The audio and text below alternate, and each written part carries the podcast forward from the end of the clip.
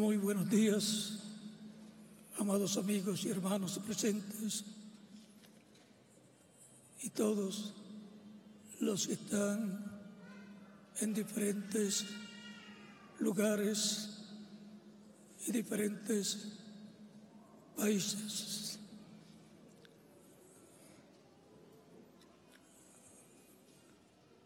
Reciba un saludo a todos los ministros y sus congregaciones y doctor Luis Rodrigo Moreno y su familia reciban mis saludos y que Dios lo bendiga grandemente y le llene del conocimiento del programa divino correspondiente a este tiempo final. En el nombre del Señor Jesucristo. Amén.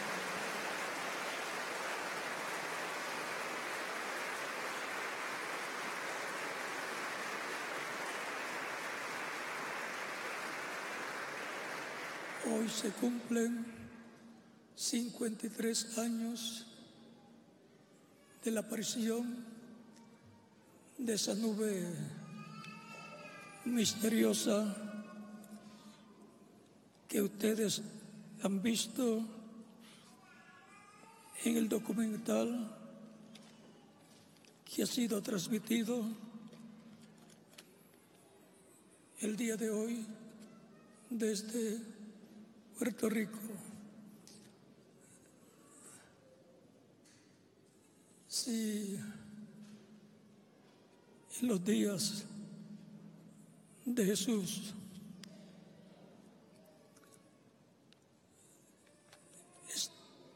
hubieran estado los periodistas y los fotógrafos allá en el monte de la transfiguración, de lo cual él había hablado días antes, cuando dijo que el Hijo del Hombre vendría en su reino.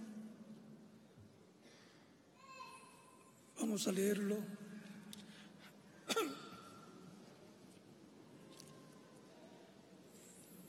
San Mateo capítulo 27 al 28 nos dice,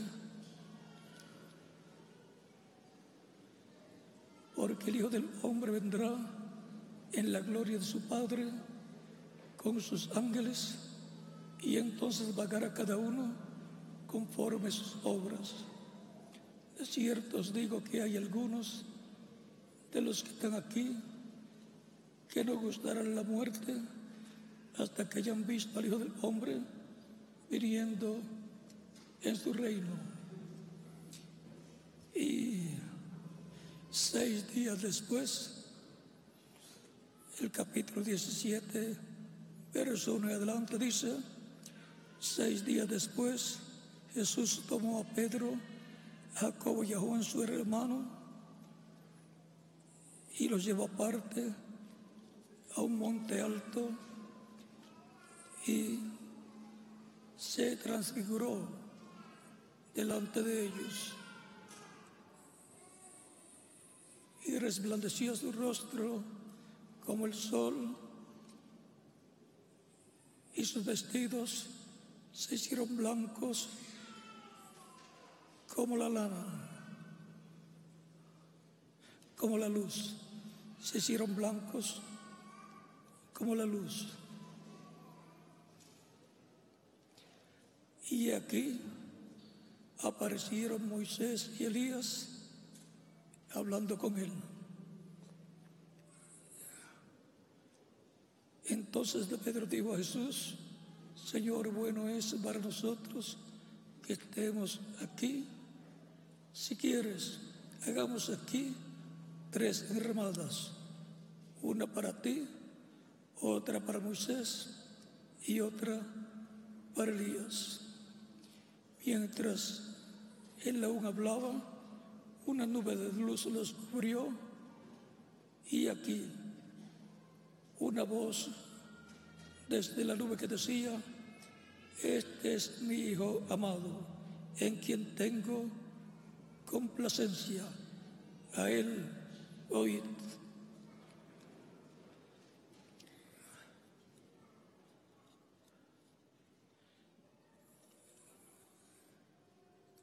Lo que hemos visto en el documental, vean ustedes, en otras ocasiones ha sucedido con visitas angelicales para anunciar eventos, como el caso de la visita del ángel Gabriel al sacerdote Zacarías para anunciarle del nacimiento, de la venida del precursor Juan el Bautista, lo cual, conforme a las condiciones de Zacarías y su esposa, era imposible tener un niño porque ya estaban de edad en la cual no podían tener niños porque ya ella había pasado la etapa de tener bebés. Y lo mismo pasó con la Virgen María, que siendo virgen, el ángel le dice que va a concebir. ¿Y cómo será esto? Pregunta ella. Era la profecía de que un niño nacería, una virgen concebiría, daría a luz un niño y su nombre sería Emanuel, que traducido es Dios con nosotros. Sería la visita de Dios a su pueblo Israel en carne humana. El que ellos habían deseado ver, ahora lo iban a ver como un ser humano hablando con ellos. Emanuel, el príncipe de paz. Israel quiere la paz lo que necesita es al príncipe de la paz. Y ahora,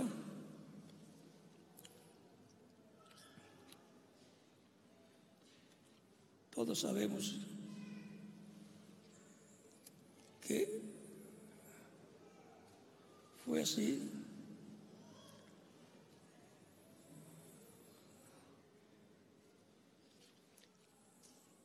La venida del ángel Gabriel y de que fue así también la venida o aparición de Moisés y Elías en el monte de la transfiguración al lado de Jesucristo, cada uno de ellos a cada lado. La evidencia es escritural. Cristo ya lo había dicho que iba a suceder. Y ahora, para el tiempo final, tenemos profecías que tienen que ser cumplidas y que los creyentes que van a ser transformados y llevados con Cristo a la cena del voz del Cordero, las van a ver, las van a entender. Porque no solamente verlas, sino entender su significado. Por ejemplo, si Pedro, si Pedro, Jacob y Juan, viendo lo que allí, en el monte de la transfiguración, estaba sucediendo, y luego los creyentes en Cristo, con apóstoles y ministros de todos los tiempos, leen, ven en la escritura eso y no saben lo que significa, están perdiendo una bendición muy grande. Primero, creer. Para creer, oír la palabra porque la fe viene por la palabra de Dios. Y con el corazón se cree para justicia, pero con la boca se confiesa para salvación. Hay que seguir los procesos espirituales y bíblicos establecidos para ver y entender. Hay que creer primero. Pero ¿cuál tiene que oír? Aquello de lo cual él va a creer. La persona no puede estar inventándose ideas propias para decir yo lo creo de esta manera. Eso no le sirve. Tiene que creerlo de la manera que la palabra de Dios lo establece. Y ahora leemos el capítulo 24, verso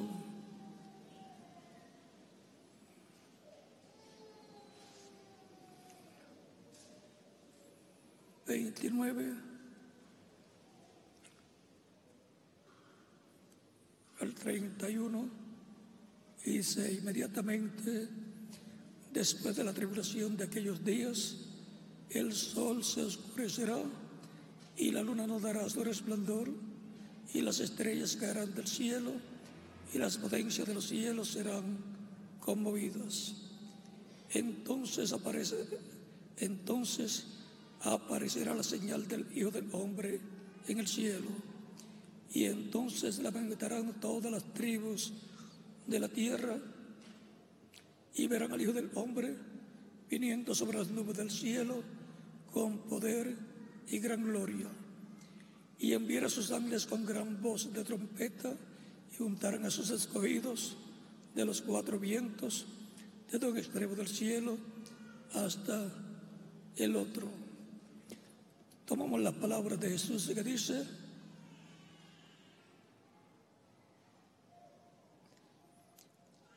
el verso 30 entonces, aparecerá la señal del Hijo del Hombre en el cielo. La señal del Hijo del Hombre en el cielo. Pueden tomar asiento si tienen la bondad de que Dios bendiga nuestras almas con su palabra. Nos abra las escrituras y nos abra el corazón para creer y la mente para comprender. En el nombre del Señor Jesucristo. Amén.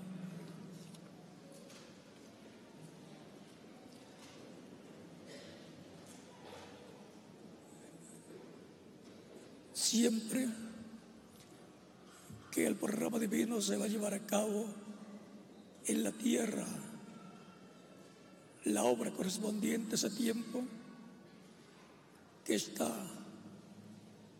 establecida en la palabra de Dios, en las profecías bíblicas, siempre hay una señal en el cielo que está relacionada con esa promesa o esas promesas que tienen que ser cumplidas. Por lo tanto, antes de Dios cumplirlo en la tierra, lo muestra en el cielo, como la estrella de Belén, que apareció por dos años y los magos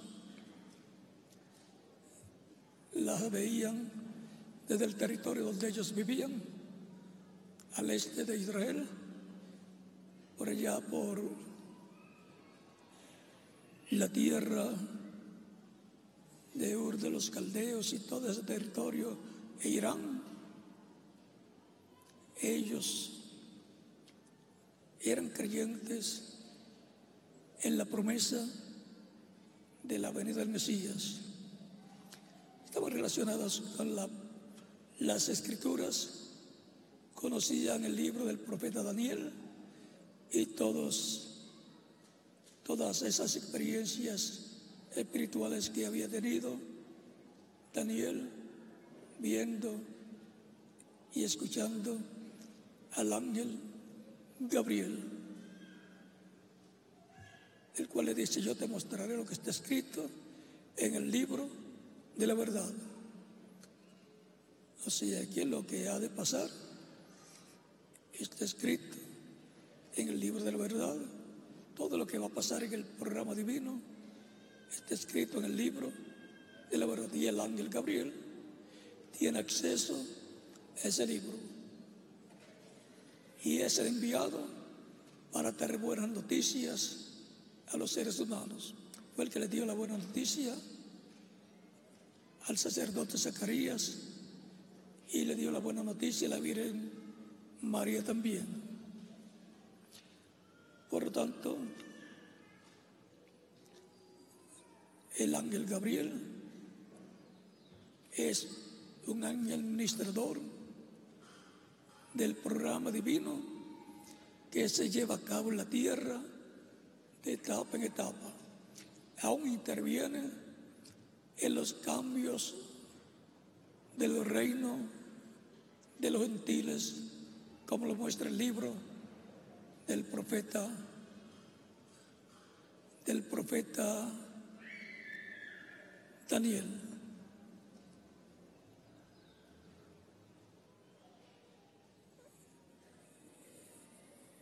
También está el arcángel Gabriel, el cual cuando Gabriel necesita ayuda, Gabriel pide ayuda al ángel Gabriel, arcángel Gabriel, al arcángel Miguel, que tiene un ejército poderoso para luchar en favor del programa divino que esté trabajando el ángel Gabriel con el reino de los gentiles. Él mostró, el ángel Gabriel mostró el comienzo, la trayectoria y el fin del reino de los gentiles.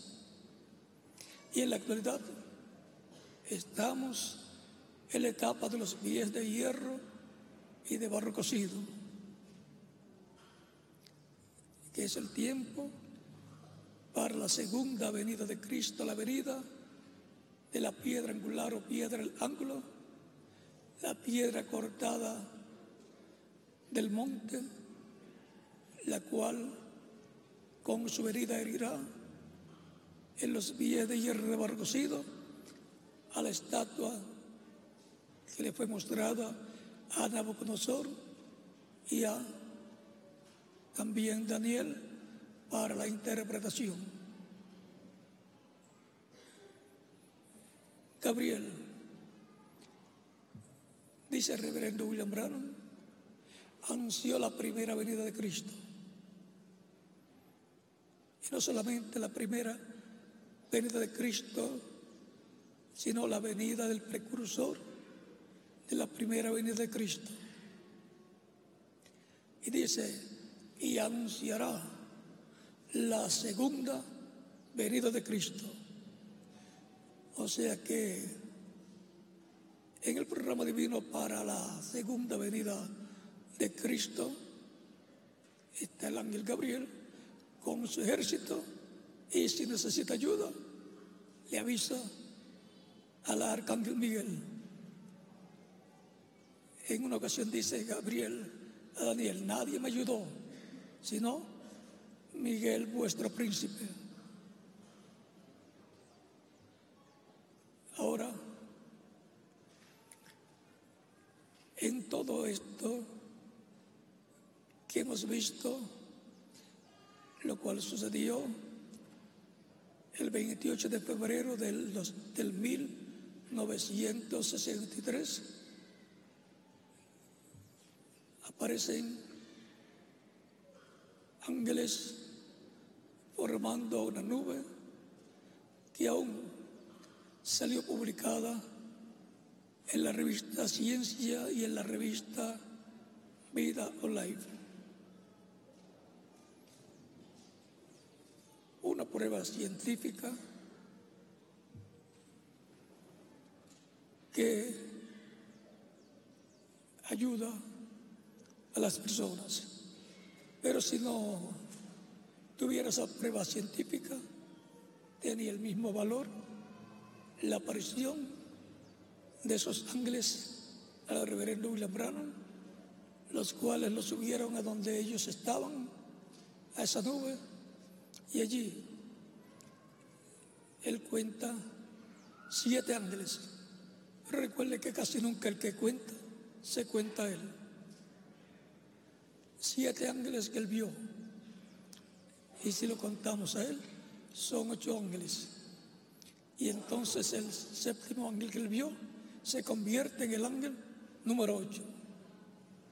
Porque los otros ángeles eran los ángeles de mensajeros de las diferentes etapas de la iglesia, de las siete etapas de la iglesia, comenzando por San Pablo. Recuerden que ángel significa mensajero.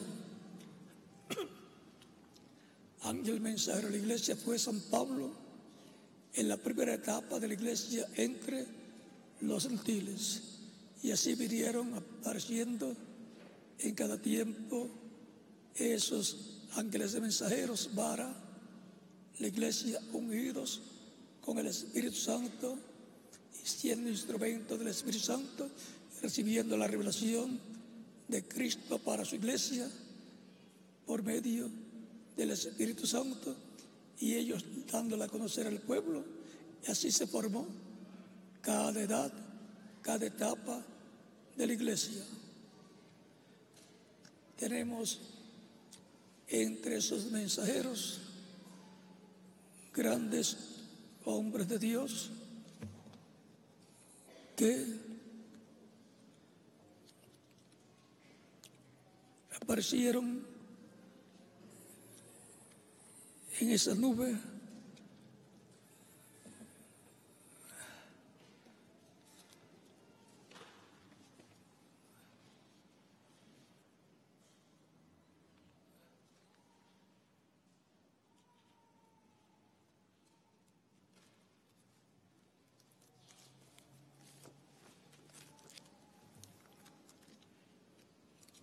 en esta nube los ángeles mensajeros que estaban ahí. El primero fue San Pablo,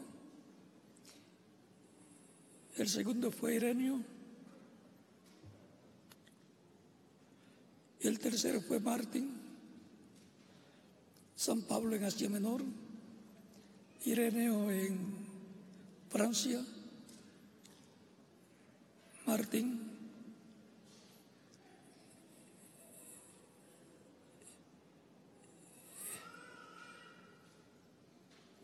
Martín en Francia y en Hungría, Colombo en Irlanda y Escocia, Lutero en Alemania, Wesley en Inglaterra y el reverendo William Branham en Norteamérica.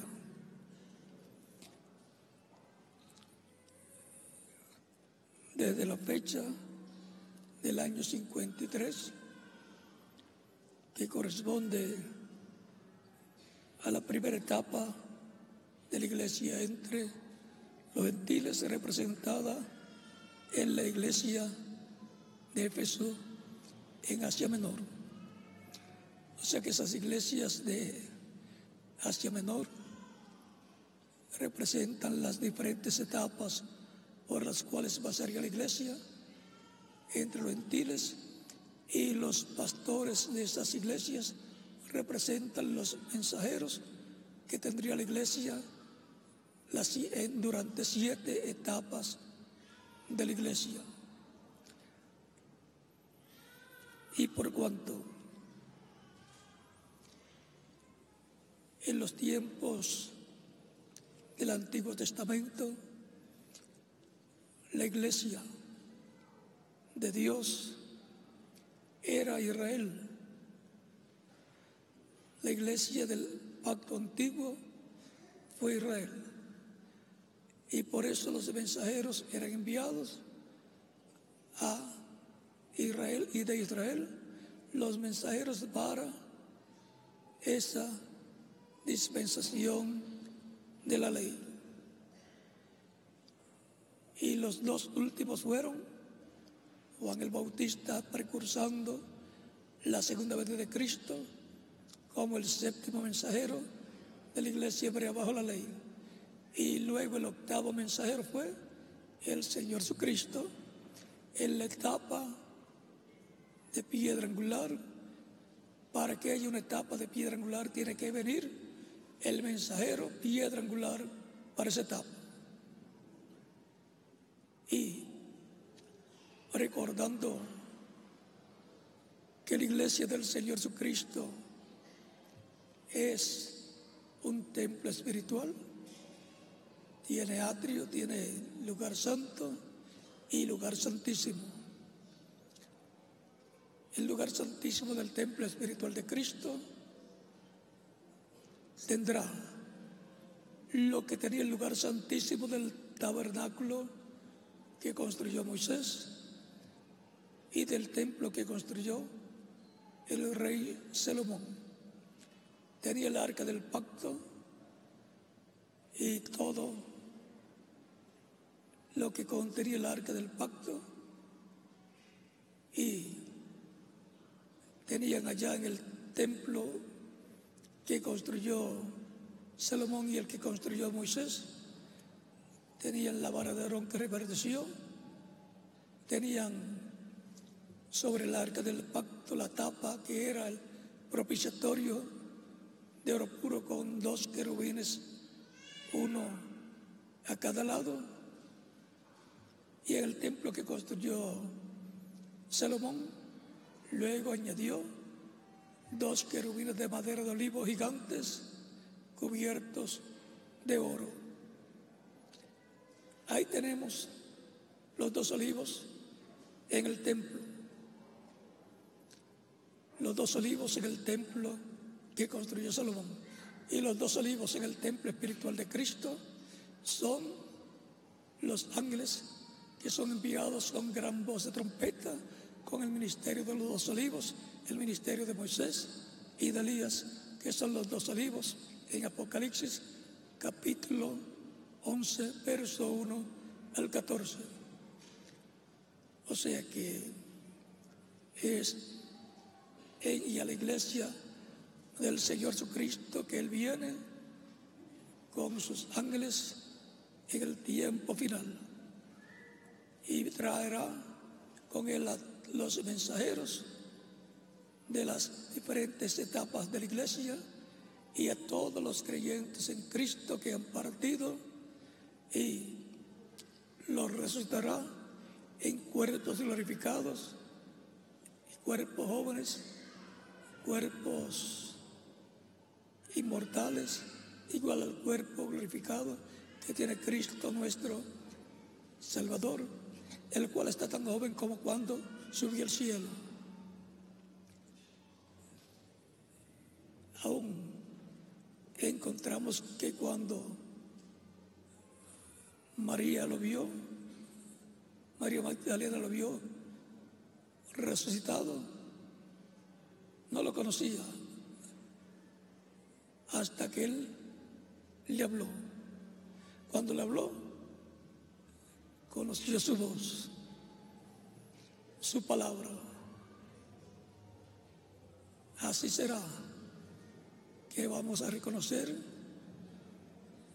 a Cristo viniendo con sus ángeles en el día posterior por su voz, su palabra. Mis ovejas oyen mi voz y me siguen. ¿Por qué no lo conocieron a él ya resucitado cuando lo vieron? Porque la persona cuando resucita glorificado, el cuerpo representa de 18 a 21 años de edad. Es un cuerpo para vivir por toda la eternidad. Los discípulos, cuando lo veían, algunos pensaban que era un espíritu y habían estado con él bajo su ministerio por tres años y medio. Si alguien estaba llamado a reconocer a Cristo, al verlo, eran sus discípulos y María, María Magdalena y María, la madre de Jesús. Para este tiempo final, tenemos que ser conocedores de las promesas de la segunda venida de Cristo, para que no nos pase como le pasó al pueblo hebreo, que se cumplió la primera venida de Cristo y no lo reconocieron, aunque le decían, ¿qué señal nos da? Después de ver y saber de tantas señales que había hecho, todavía pidiendo señales, para después decir, no creen. Por eso es importante estar basados en la escritura, para que sí sepamos qué es lo que está prometido, qué es lo que tiene que hacer Cristo en su venida, como fue en el tiempo pasado. Él dijo, yo no hago nada de mí mismo, como yo veo al Padre hacer, así yo hago. O sea que él veía en visión primero, y en la esfera celestial, lo que Dios iba a hacer, lo que Dios iba a hacer por medio de Cristo y él hacía entonces acá en la tierra lo que veía en visión. Como el Padre me muestra así, yo hago. O sea que él no estaba obligado ni llamado a sanar a todos los enfermos. Lo que Dios le mostraba en visión, eso era lo que él hacía. Por ejemplo, tenemos el caso de Lázaro, el hermano de Marta y María, que estaba enfermo y era amigo íntimo de Jesús. Y cuando una persona cae enferma y llama a un amigo íntimo o a su pastor para que venga, para que ore por él, y no va, ya comienza a sentirse mal la persona y si se muere la persona, los familiares se sentirían mal también. Pero Cristo hizo lo que vio el Padre hacer. Lo mandaron a buscar y no fue. Pero cuando llegó el día cuarto, vamos allá. Y me alegro no haber estado allá. Dijo Cristo, cuando se enfermó Lázaro, se alegró de que no estaba allá. ¿Por qué? Porque lo hubiera buscado y lo hubiera sanado.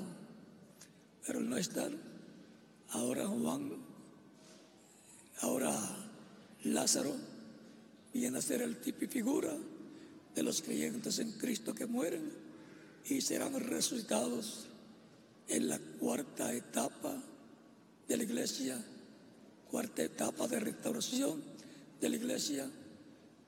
La primera etapa comenzó con Lutero, la segunda con Wesley y la tercera en el tiempo de Reverendo William Branham. Y ahora la cuarta es la edad de piedra angular. Fue en esa cuarta etapa donde Lázaro fue resucitado. Y esa cuarta etapa corresponde a la edad de oro de la iglesia, la edad de piedra angular, que es la edad mesiánica para la segunda venida de Cristo, como aquella edad en que estuvo Jesús en su ministerio fue la edad de oro, la edad de piedra angular, porque ahí estaba la piedra angular, Cristo, nuestro Salvador. Y ahora nos ha tocado a nosotros vivir en la etapa más importante de la iglesia del Señor Jesucristo. La etapa que corresponde al lugar santísimo del templo espiritual de Cristo y ese templo es su iglesia. Por eso, así como cuando Moisés con su gente de trabajo construyó el tabernáculo, faltaba algo. Moisés y el pueblo pusieron todo, colocaron todo, excepto una cosa, una cosa que ellos no podían colocar en el templo. Nadie lo la podía colocar en el templo lo que faltaba. Y era la presencia de Dios. Para venir y morar en el templo, la verdad que lo que construyó Moisés en el lugar santísimo, sobre el propiciatorio en medio de los dos querubines de oro. O sea, que el pueblo le toca hacer la parte física y a Dios le toca la más importante. Y era un tabernáculo para Dios morar en él. Así también fue cuando Salomón tuvo todo arreglado, pero le faltó lo más importante, lo cual solamente Dios podía traer. Y era la presencia de Dios para morar en medio del pueblo hebreo, en el templo, en el lugar santísimo sobre el, sobre el propiciatorio en medio de dos querubines de oro. Y siendo que la iglesia es el templo humano de Dios, como Cristo también fue el templo humano donde Dios moró en toda su plenitud. Su iglesia es su cuerpo místico de creyentes en donde ha estado la presencia del Señor desde el día de Pentecostés, pero vendrá en toda su plenitud en el día postrero para nuestra transformación y la resurrección de los muertos en Cristo. La iglesia como templo espiritual ha estado pasando de una etapa a otra etapa en la construcción de ese templo espiritual con piedras vivas, como lo dice 1 de Pedro capítulo 2, versos 4 al 6. Nos dice que somos piedras vivas para ser para el templo del Señor. Y ahí se cumple también lo que dijo Cristo, Dios puede levantar de estas piedras hijos de Abraham. Ahora, estamos viendo que las siete etapas de la iglesia entre los gentiles corresponde al lugar santo del templo espiritual, templo espiritual de Cristo y la edad de piedra angular corresponde al lugar santísimo de la iglesia del Señor Jesucristo, es la edad de oro para la iglesia del Señor Jesucristo, es la edad mesiánica para la iglesia del Señor Jesucristo y es el tiempo o edad o etapa para la segunda venida de Cristo, la venida de la piedra angular, que es Cristo nuestro Salvador. Es importante saber dónde nos encontramos en el programa divino, porque el que no sabe dónde se encuentra en el programa divino, por más que trabaje, si no sabe en qué etapa vive, estará trabajando quizás para una etapa pasada. Algunos podrán estar construyendo un arca de madera, porque Dios le dijo a Noé que construyera un arca. Era un proyecto divino, pero para el tiempo de Noé. Luego se convierte en tipo y figura para otras etapas del programa divino. Es importante estar conscientes del tiempo en el programa divino que nos ha tocado vivir y saber que somos en esa etapa de la iglesia del Señor Jesucristo. Porque el que no sabe para qué está ahí, no hace, no hace lo que debe hacer en el tiempo que le ha tocado vivir. Y hemos visto la señal del Hijo del Hombre en el cielo. Y esa señal es para creyentes.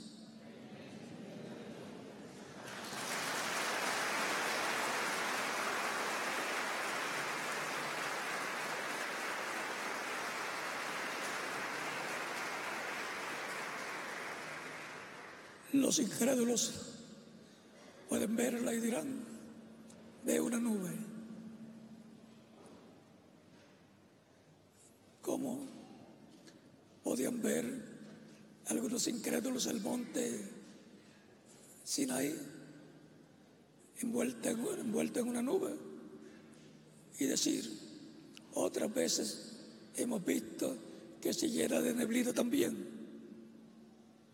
Pero Moisés con el pueblo sabían que era la presencia de Dios con los ángeles de Dios allí. Allí estaba el ángel del pacto que es Cristo, el ángel del pacto, el ángel de Dios. Por eso, luego en la última cena dijo, comete esto es mi cuerpo. Y tomando la copa de vino, y dando gracias dijo, tomad de ella todos, porque esta es mi sangre del nuevo pacto que por muchos es derramada para remisión de los pecados. Y ahora, frente a esta señal del Hijo del Hombre en el cielo, muchas personas que escuchen sobre ese tema dirán, ¿Cómo podemos saber qué es verdad? ¿Cómo usted sabe que Moisés estuvo en el monte de Sinaí y que Dios estaba con él? Y que escribió los diez mandamientos en tablas de piedra. ¿Cómo usted sabe que en el monte de la transfiguración estaba Jesús y aparecieron con él Moisés y Elías? ¿Cómo lo sabe? Leyendo, recibiendo la información y nace la fe, porque es un asunto de fe oye, escucha sobre el tema, nace la fe y cree. No necesita ni fotografías ni nada, sino oír la palabra que habla sobre ese tema, ver que es promesa divina y saber que algún día tenía que cumplirse y que es bienaventurada la persona en vivir en el tiempo del cumplimiento de esa señal. Todo lo que Dios hará en este tiempo final será alrededor del programa divino correspondiente a la edad de oro de la iglesia, la edad del lugar santísimo, como todo lo que hizo en edades pasadas fue de acuerdo a lo que estaba prometido para cada etapa de la iglesia. No todo el mundo va a creer. Pero el que es de Dios, la voz de Dios oye, nace la fe de Cristo en su alma y cree de todo corazón. Le podrán preguntar, ¿y tú entiendes todo eso? Y el creyente decir, no, pero lo creo.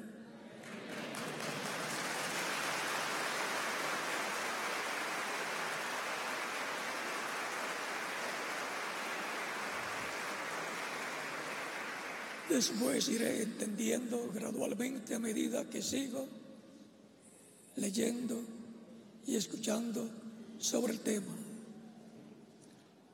Así es también como creyente en Cristo. Usted entiende todo lo que pasó en la vida de Jesús, que lo crucificaron, lo acusaron de malhechor, de falso profeta y así por estilo. Usted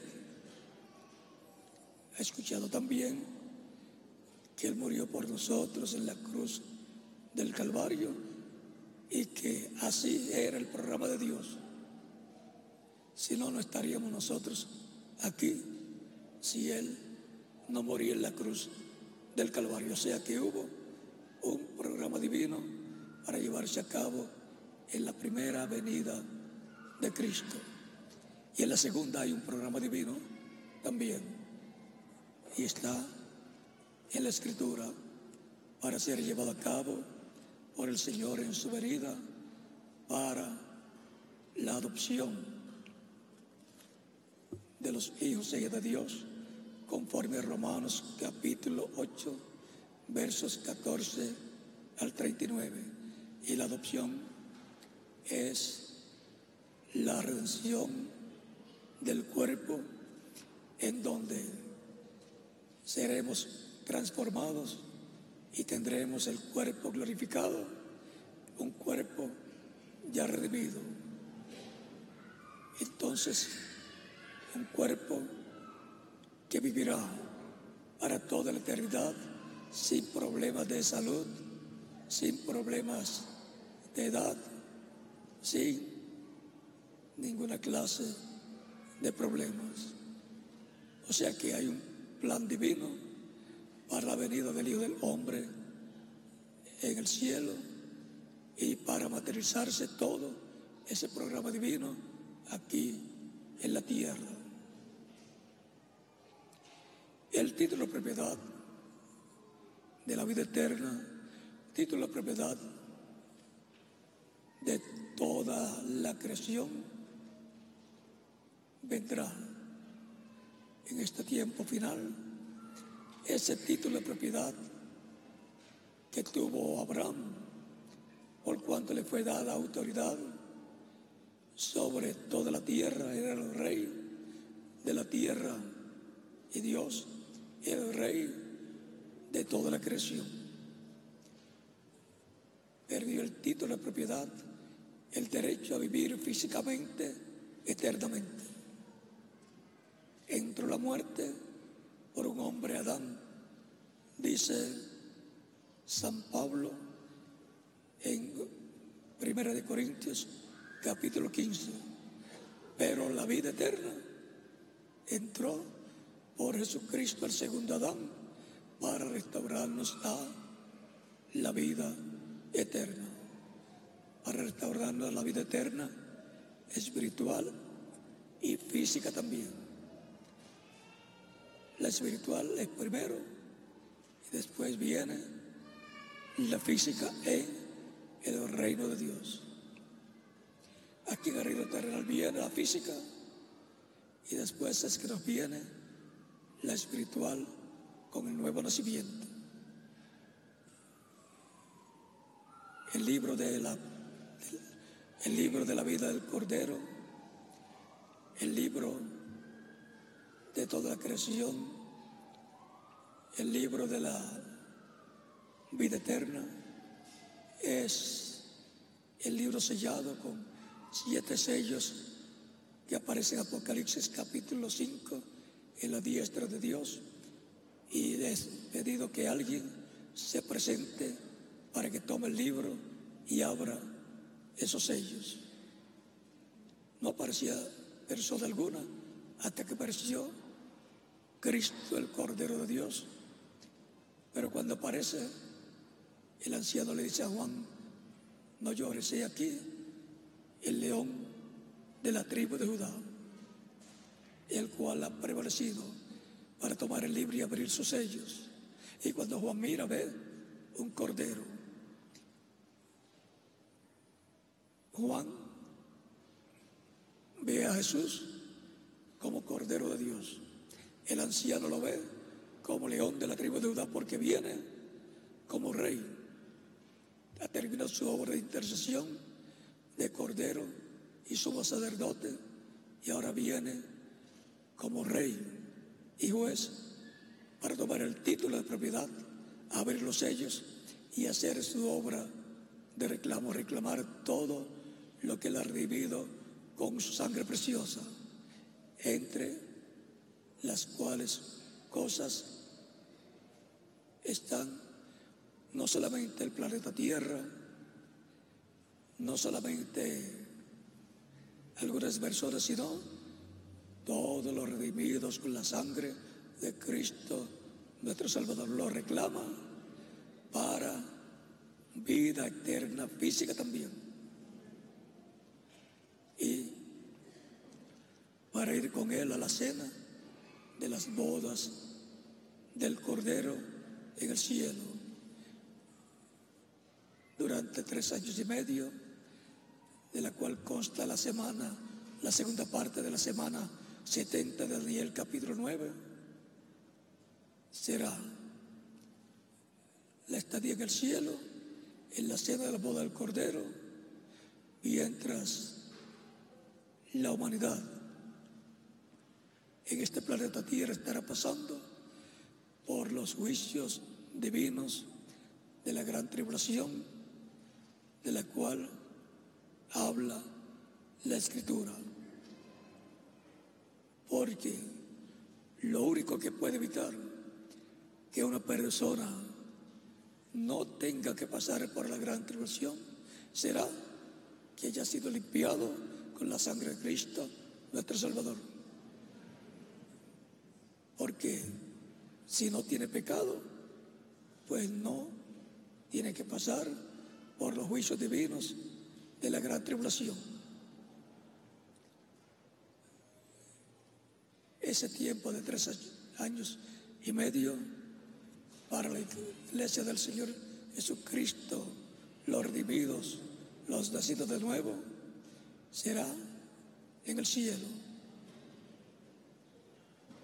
Cualquier persona piensa, bueno, después que uno esté en el cielo, no va a querer volver a la tierra. Pero vamos a volver con Cristo para el establecimiento del reino milenial, el reino de David, el trono de David restaurado por mil años como reyes, sacerdotes y jueces en el reino del Mesías. O sea, que el gabinete de Cristo en su reino serán los creyentes en Cristo de otras edades y de nuestra edad también. Por eso es que Santiago y Juan, los cuales habían visto en el monte de la transfiguración a Jesús glorificado con Moisés y Elías, uno a cada lado, mostrándoles lo que sería la venida de los reinos de Dios a la tierra. Ellos, Jacob y Juan, que también en una ocasión, allá en Samaria, cuando no los quisieron recibir, ellos le dicen, Señor, ¿quiere que mandemos a descender fuego del cielo como hizo Elías? O sea, para quemarlos. Eso le dice, ustedes no saben de qué espíritu son. Pero ellos, estaban pendientes de los ministerios de Moisés y Elías. Por eso, luego del monte de la transfiguración, ellos hablan con su madre, le cuentan todo y ella viene con sus hijos. Ellos le piden también el favor que les ayude. Esas son las dos posiciones más importantes en el reino del Mesías. Le dice, ella va con sus hijos a donde Jesús y le dice, Señor, capítulo 20 de San Mateo, verso 20 en adelante, Señor, Rabí,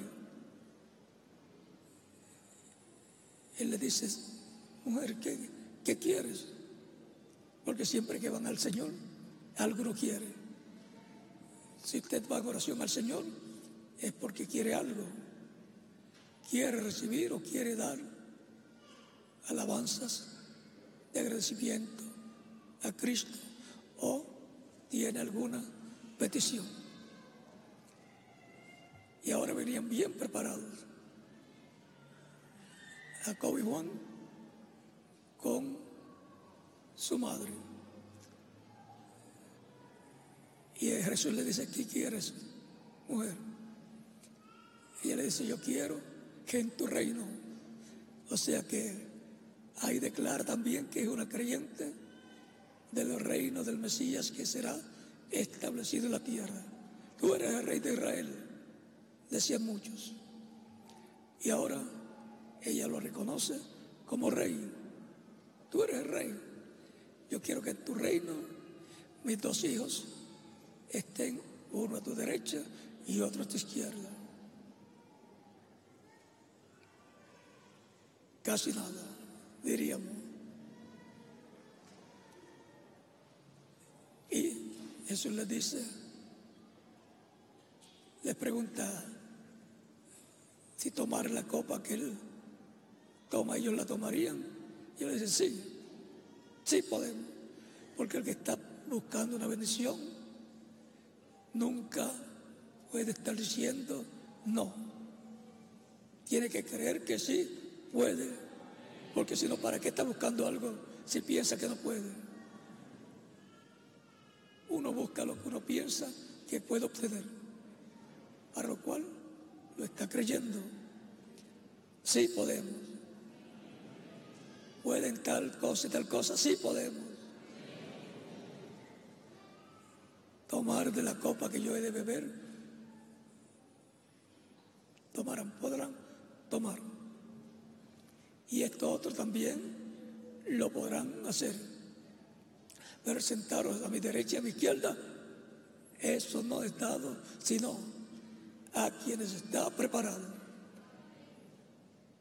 Hacia ustedes, para ustedes no está esa posición. Bueno, ¿y qué posición entonces tienen ellos? Cristo les había dicho también en el capítulo,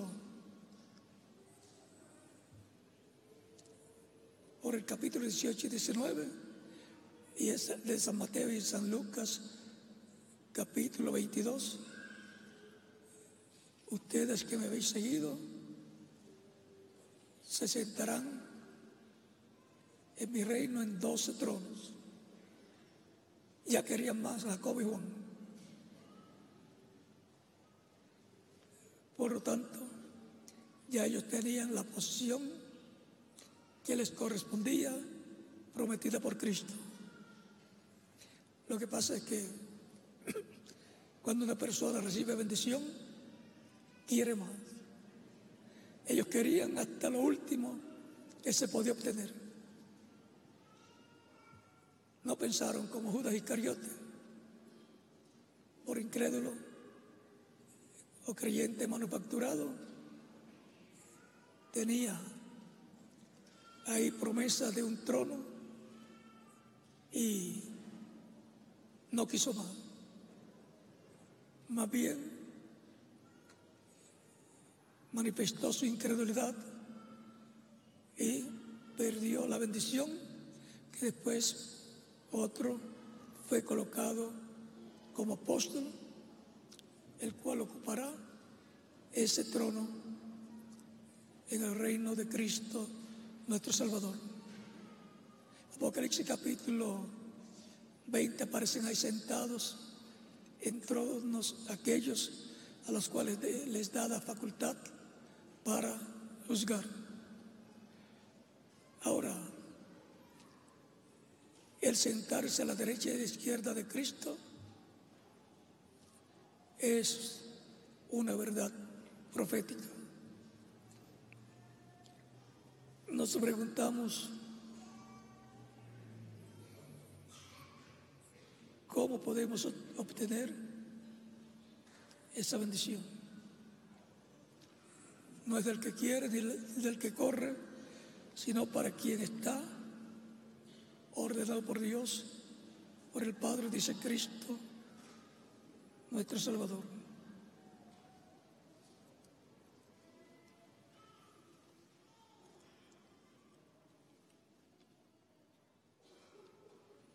Apocalipsis capítulo 3.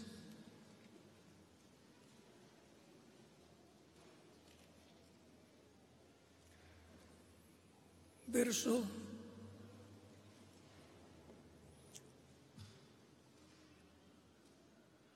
20 al 21 dice, he aquí, yo estoy a la puerta y llamo.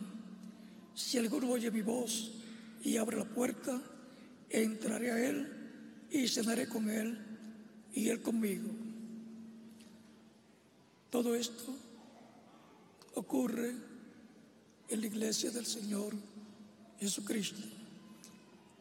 Es que la edad séptima representada en la iglesia de la Odisea, había cerrado la puerta a Cristo en su manifestación a través del mensajero de la séptima edad de la iglesia, el reverendo William Branham.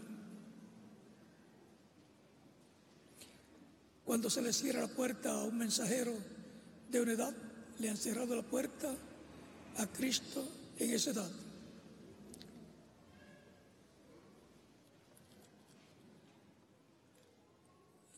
y por consiguiente le han cerrado la puerta en su iglesia, como se la cerraron en su primera venida.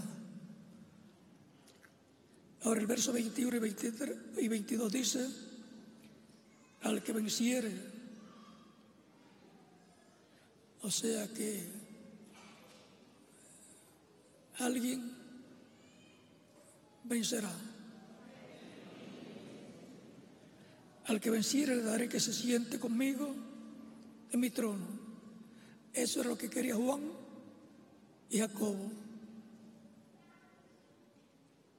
Así como yo he vencido y me he sentado con mi Padre en su trono.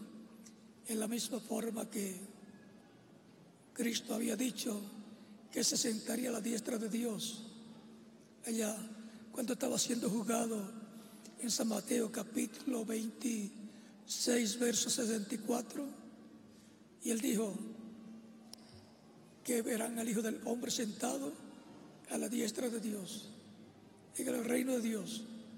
Y aquí dice que ya está sentado.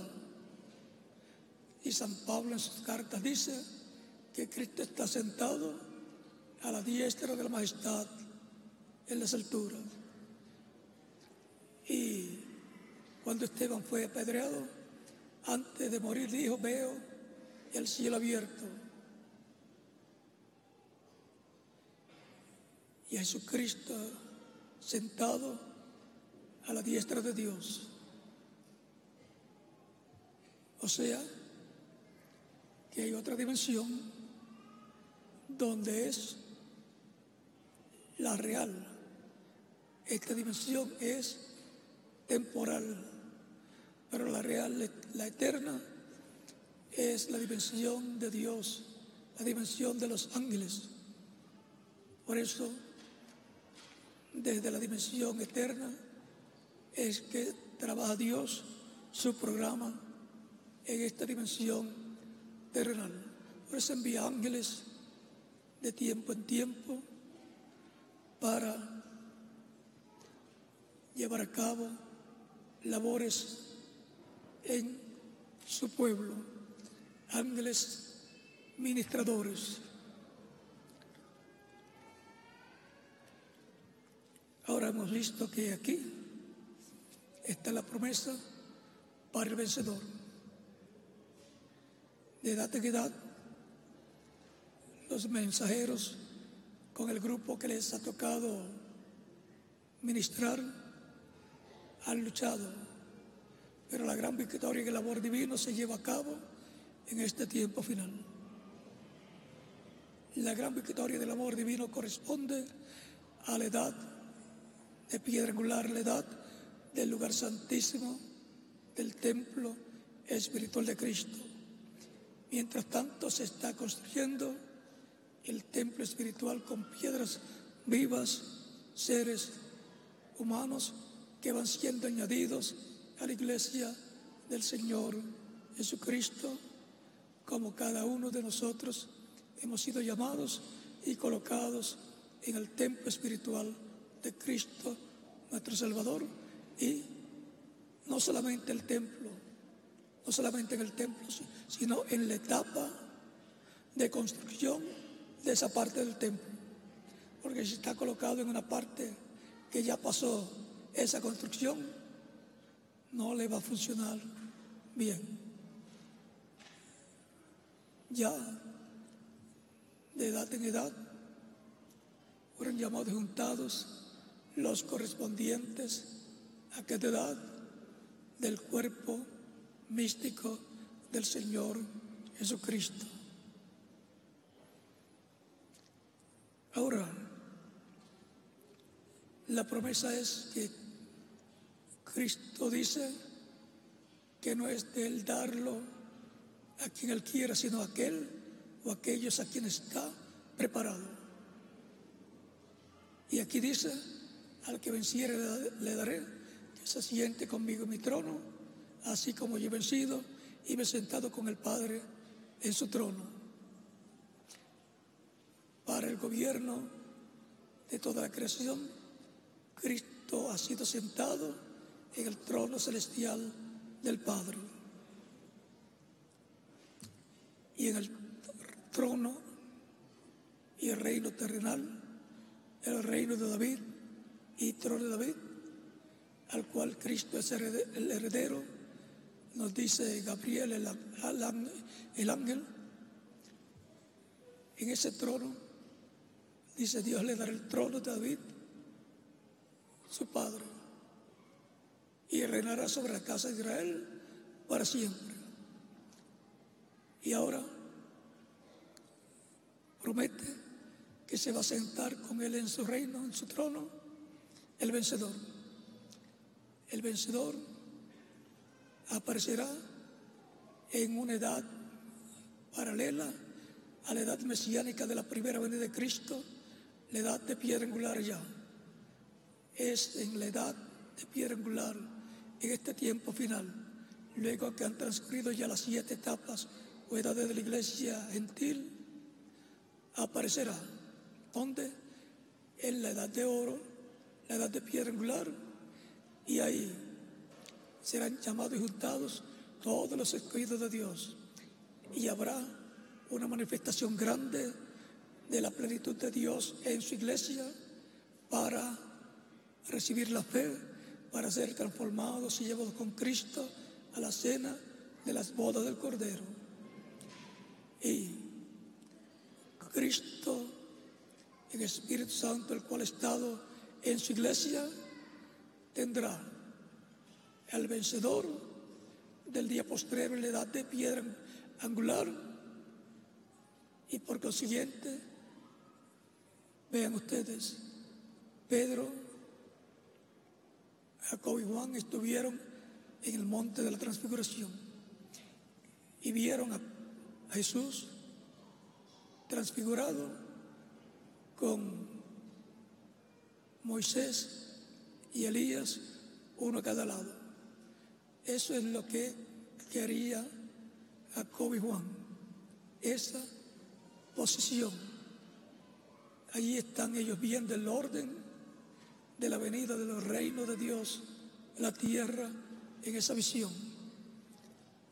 Y Apocalipsis capítulo 10, verso en adelante, el ángel fuerte que desciende del cielo, que es Cristo, con el librito abierto en su mano, el cual tomó y abrió en el cielo en el capítulo 5 y capítulo 6 y otros pasajes. Ahora viene con el título de propiedad abierto para traerlo a su iglesia y por consiguiente al mensajero que esté en esa etapa con su iglesia, llamando y juntando los escogidos de esa edad. Si venía en el fuerte de Apocalipsis 10 en el tiempo de San Pablo, tenía que ser San Pablo el mensajero para ese tiempo y tenía que ser ese tiempo el tiempo de edad de piedra angular. Para sentarse en el trono celestial tenía que ser el mensajero de edad de piedra angular que fue Jesús para sentarse en el trono celestial, para sentarse en el trono terrenal tiene que ser el mensajero del día postrero que Dios colocará y por consiguiente tendrá la bendición que quería Jacobo y Juan, o Santiago y Juan. Ser la diestra, así como Cristo es la diestra de Dios y todo lo que Dios hace, lo hace por medio de Cristo.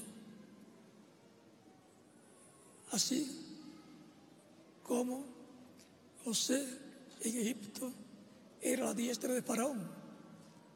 Él era el administrador. Y por eso fue salvo Egipto de la hambruna que hubo en los últimos siete años. Y ahora Cristo colocar a su diestra en su reino terrenal. Dice a quienes, para quienes está preparado, estaba, está preparado, eso en el programa de Dios. Esa bendición la recibirá una persona, el mensajero del día postrero, que estará llamando y juntando con la gran voz trompeta el mensaje final de Dios a los escogidos del día postrero, de entre los gentiles, los que faltan para completarse la iglesia en la edad de piedra angular y después, por cuanto la bendición de Moisés y Elías, el ministerio de Moisés y Elías, tiene que ver con el pueblo hebreo también, entonces también le toca la bendición de sonar la trompeta, el mensaje final para el pueblo hebreo y ser llamados ser llamados 144 mil hebreos, 12 mil de cada tribu. Tan sencillo como eso. Ninguna otra persona podrá hacer esa labor, porque no será una labor humana, sino será Dios obrando por medio del que venciere y por el cual, al cual Él colocará en su reino a su diestra. Le dará que se siente con Él en su trono. Dice así como yo he vencido y me he sentado con el Padre en su trono. O sea, que la bendición de Moisés a un lado y Elías al otro lado corresponden al que Cristo va a sentar con él en su trono. digamos así. Cristo en el cielo fue sentado a la diestra de Dios, en el trono de Dios, y es el administrador de toda la creación. No hay otro administrador, es Él. Pero en el reino terrenal, Él va a colocar una persona en la parte administrativa. Esto lo habla Cristo en la parábola de los talentos y de las minas y del siervo prudente. ¿Quién es el siervo prudente al cual su Señor pondrá? ¿Sobre qué? Sobre todos sus bienes. Sobre todos sus bienes aquí en la tierra. Cristo tendrá un administrador como Él lo prometió. Parece que Jacob y Juan también recordaban esa promesa. Será un reino de bendición en donde Cristo es el rey, pero sentará con él en su trono a una persona el cual recibirá la bendición del monte de la transfiguración de la derecha y de la izquierda. La bendición de la derecha, vamos a decir, de Moisés, y la bendición de la izquierda, Elías. Está prometido que vendrá Elías por quinta ocasión para los judíos y que vendrá Moisés eso será un profeta como Moisés. Eso es también lo que dicen los rabinos. No será Moisés literalmente ni Elías, sino un hombre como lo fue Elías y un hombre como lo fue Moisés. Un profeta.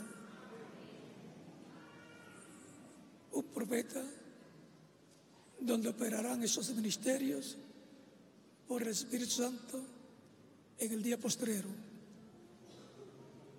Hemos visto que a la señal del Hijo del Hombre en el cielo está ligado todo este programa divino del cual hemos estado hablando. Es importante conocer cuál es el programa divino correspondiente a nuestro tiempo para así recibir las bendiciones de Dios que hay para nuestro tiempo. La trompeta final, o gran voz de trompeta, es la voz de Cristo dándonos su mensaje final por medio del que se sentará con Cristo en su trono. Ahora, decir que va a colocar sobre su trono rey suena raro para algunas personas, pero recuerden que la escritura dice que Dios nos ha hecho para nuestro Dios, Cristo nos ha hecho para nuestro Dios reyes y sacerdotes. Y también dice que los santos juzgarán al mundo. Capítulo 1, capítulo 5 y capítulo 20 de Apocalipsis y primera de Corintios, capítulo 6. Ahí nos habla de que los santos juzgarán al mundo. Recuerde que para los juzgar a los judíos Cristo dice, ustedes doce se sentarán en doce tronos y juzgaré a las doce tribus de Israel. Ese es el gabinete para con Israel. Y para con la iglesia, los gentiles o el reino a nivel mundial, ahí tenemos a los santos, los creyentes en Cristo, que forman la iglesia de Jesucristo, como los miembros del Poder Judicial. Y Cristo, el juez supremo. Y si hay un juez supremo, hay otros jueces de otra categoría. Y Cristo también es el sumo sacerdote según el orden de Melquisedec. Por lo tanto, hay más sacerdotes. Somos hechos reyes y sacerdotes para Dios. El orden sacerdotal del reino milenial lo llevaron a cabo Cristo y su iglesia. Que haya sacerdotes fuera de ellos, eso lo veremos cuando estemos en el milenio. Podrán ser ayudantes o lo que sea. Luego, la parte de reyes,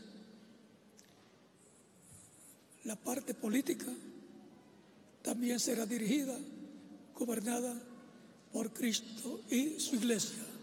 Ese es el gabinete político de Cristo. Y el gabinete judicial también los mismos creyentes. Y el gabinete religioso, el orden sacerdotal, los mismos creyentes. Parece mucho trabajo, pero en el cuerpo glorificado se puede viajar con el pensamiento, a la velocidad del pensamiento que es tan rápida que usted tarde el mismo tiempo de venir de pensar en el pensamiento de venir de donde usted está a donde yo estoy, que ir de donde usted está a Júpiter. Toma el mismo tiempo para pensar. Por lo tanto, no tendremos problemas el reino del Mesías. Los problemas los tenemos estando en el reino terrenal, que es el reino que gobierna el maligno, pero cuando estemos en el reino del Mesías, aquí en la tierra será el reino de Dios viniendo y siendo establecido como está prometido.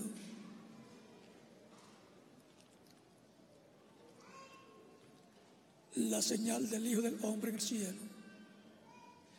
Ese es el tema de nuestro estudio bíblico de esta ocasión.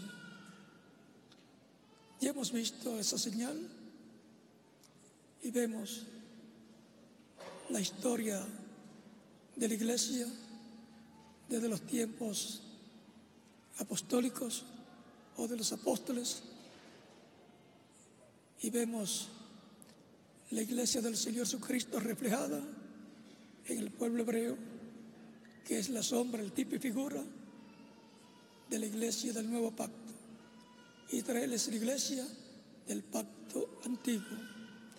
Y le quedan tres años y medio para Dios tratar con ellos en la segunda parte de la semana número 70 de la profecía de Daniel capítulo 9.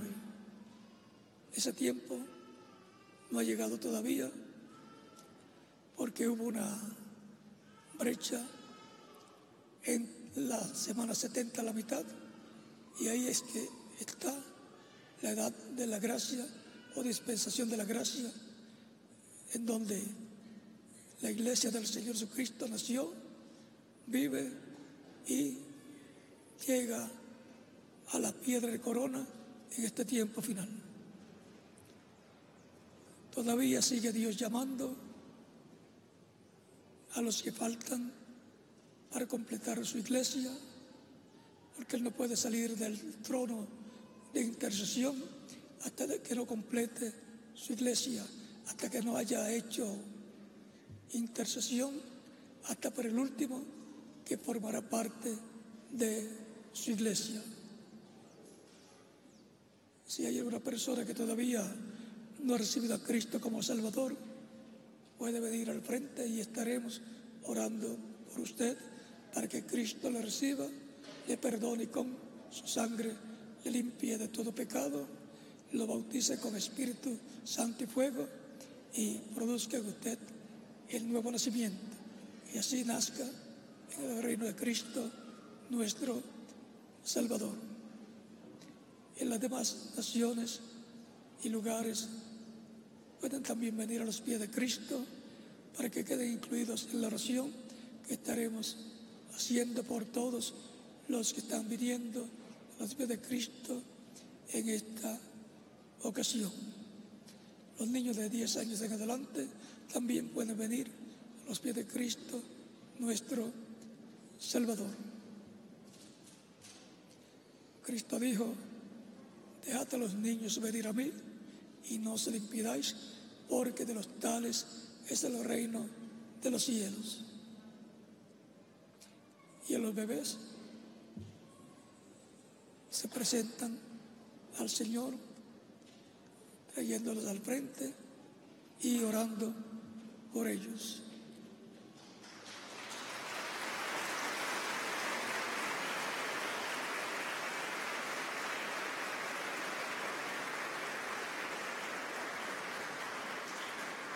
Cuando entra el cuerpo místico de Cristo hasta el último escrito en el cielo, en el libro de la vida del Cordero, Cristo habrá terminado su obra de intercesión en el cielo y saldrá para hacer su reclamo, reclamar, tomar el libro de la vida eterna, donde está escrito nuestros nombres desde antes de la fundación del mundo.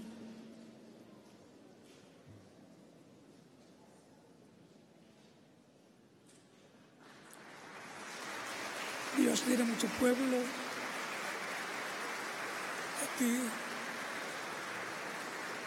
en Quito y en toda la República del Ecuador y en todas las naciones latinoamericanas y en Norteamérica, en África, en la India, en Canadá, en Alaska, en todos los países y los está llamando en este tiempo final para colocarlos en su iglesia, en su cuerpo místico de creyentes.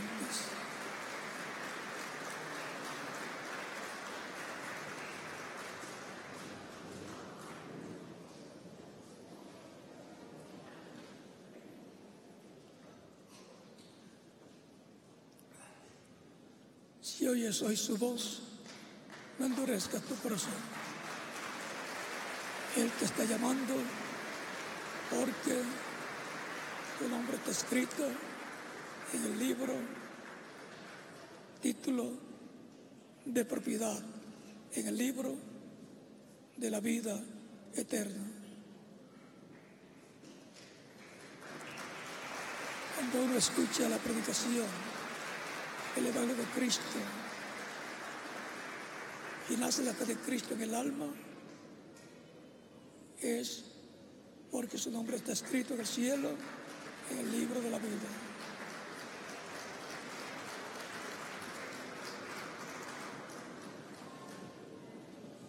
Mis ovejas oyen mi voz y me siguen y yo las conozco y yo les doy vida eterna. ¿Para que Cristo llama a sus ovejas? Para darle vida eterna.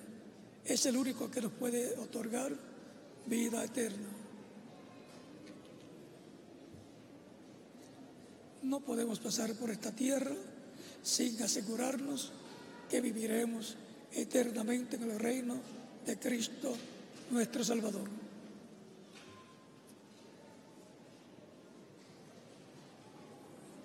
La vida en esta tierra es la única oportunidad que tenemos para vivir eternamente. Es la única, es el único tiempo donde se nos da una oportunidad, la oportunidad de vivir eternamente escuchando el Evangelio de Cristo, creyendo en Cristo, recibiéndolo como nuestro único y suficiente Salvador. Cuando la persona muere, se le acabaron las oportunidades. Por lo tanto, hay que aprovechar nuestra estadía en la tierra para asegurar lo más importante que es la vida eterna. Cristo dijo en San Marcos capítulo 16 versos 15 al 16, id por todo el mundo y predicad el Evangelio a toda criatura. El que creyere y fuere bautizado será salvo, mas el que no creyere será condenado. Frente a la predicación de la verdad de Cristo solamente hay una de dos cosas que la persona puede hacer, o creer o no creer, creer y recibir vida eterna o no creer para ser condenado y dejar de existir por toda la eternidad. La única oportunidad que ha tenido es para vivir eternamente, es recibir a Cristo como único y suficiente Salvador.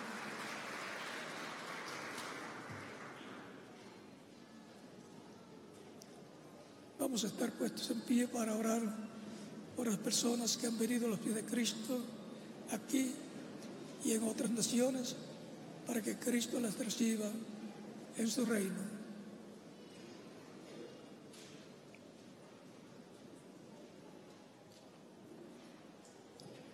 Con nuestros rostros inclinados, nuestros ojos cerrados,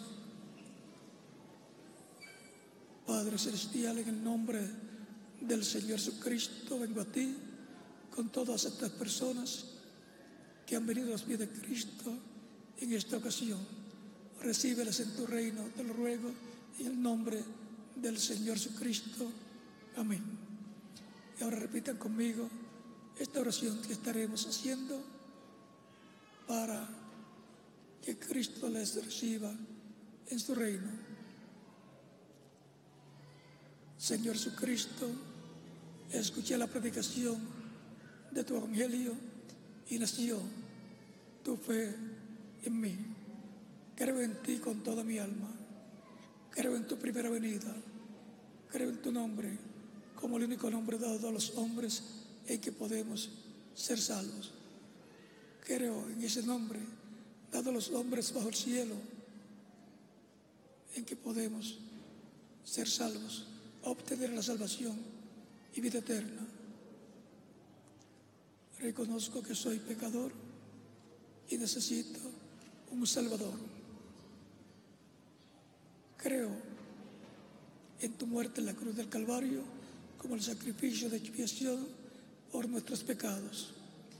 Y doy testimonio público de mi fe en ti y de tu fe en mí y te recibo como mi único y suficiente Salvador. Te ruego me perdones y con tu sangre me limpies de todo pecado y me bautices Espíritu Santo y fuego, luego que yo sea bautizado en agua en tu nombre. Te lo ruego en tu nombre eterno y glorioso, Señor Jesucristo. Amén y amén. Ahora la pregunta desde lo profundo del corazón de ustedes es, ¿cuándo me pueden bautizar? Así como preguntaron el día de Pentecostés a Pedro y a sus apóstoles, como tres mil personas que escucharon y creyeron, querían saber qué hacer, qué haremos para ser salvos, qué hacemos. Pero el día arrepentidos y bautícese cada uno de vosotros en el nombre de Jesucristo para perdón de los pecados y recibiréis el don del Espíritu Santo y ese día fueron bautizados como tres mil creyentes, tres mil almas entraron al reino de Dios. Y ahora, ¿cuándo me pueden bautizar? Es la pregunta de cada uno de ustedes presentes y los que están en otras naciones que han venido a los pies de Cristo en esta ocasión. Bien pueden ser bautizados y que Cristo les bautice con Espíritu Santo y fuego y produzcan ustedes el nuevo nacimiento, recordando que el bautismo en agua es tipológico. Cuando la persona recibe a Cristo como Salvador, muere el mundo. Cuando el ministro lo sube a las aguas bautismales, está muriendo, está siendo sepultado espiritualmente.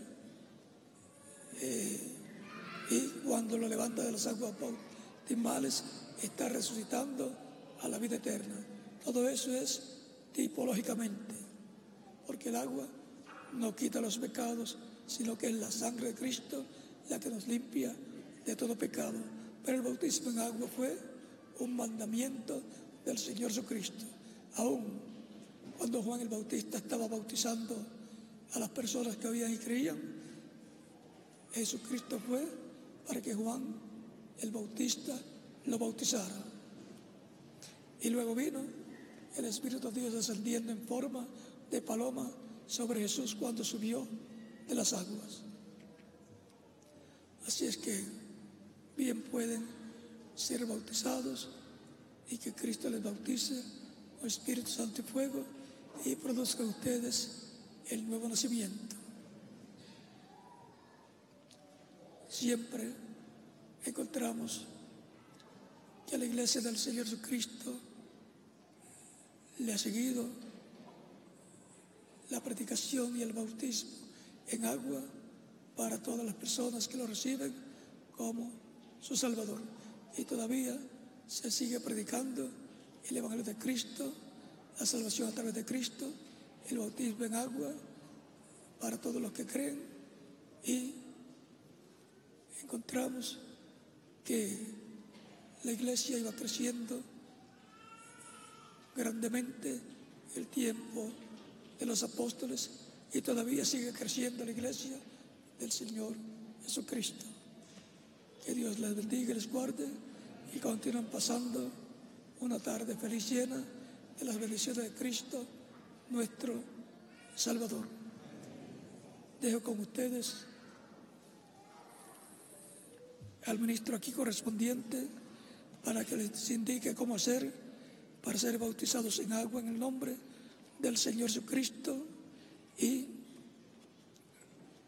en cada ciudad, en cada lugar del Ecuador y en cada país y lugar de diferentes nacionalidades, dejo al ministro correspondiente para que haga en la misma forma. Y nos veremos en el reino de Cristo con cuerpos glorificados cuando se ha establecido en la tierra el reino de Cristo. Pero antes seremos transformados y llevados a la cena de las bodas del Cordero. Por tanto, nos continuamos viendo eternamente en el reino de Cristo, nuestro Salvador.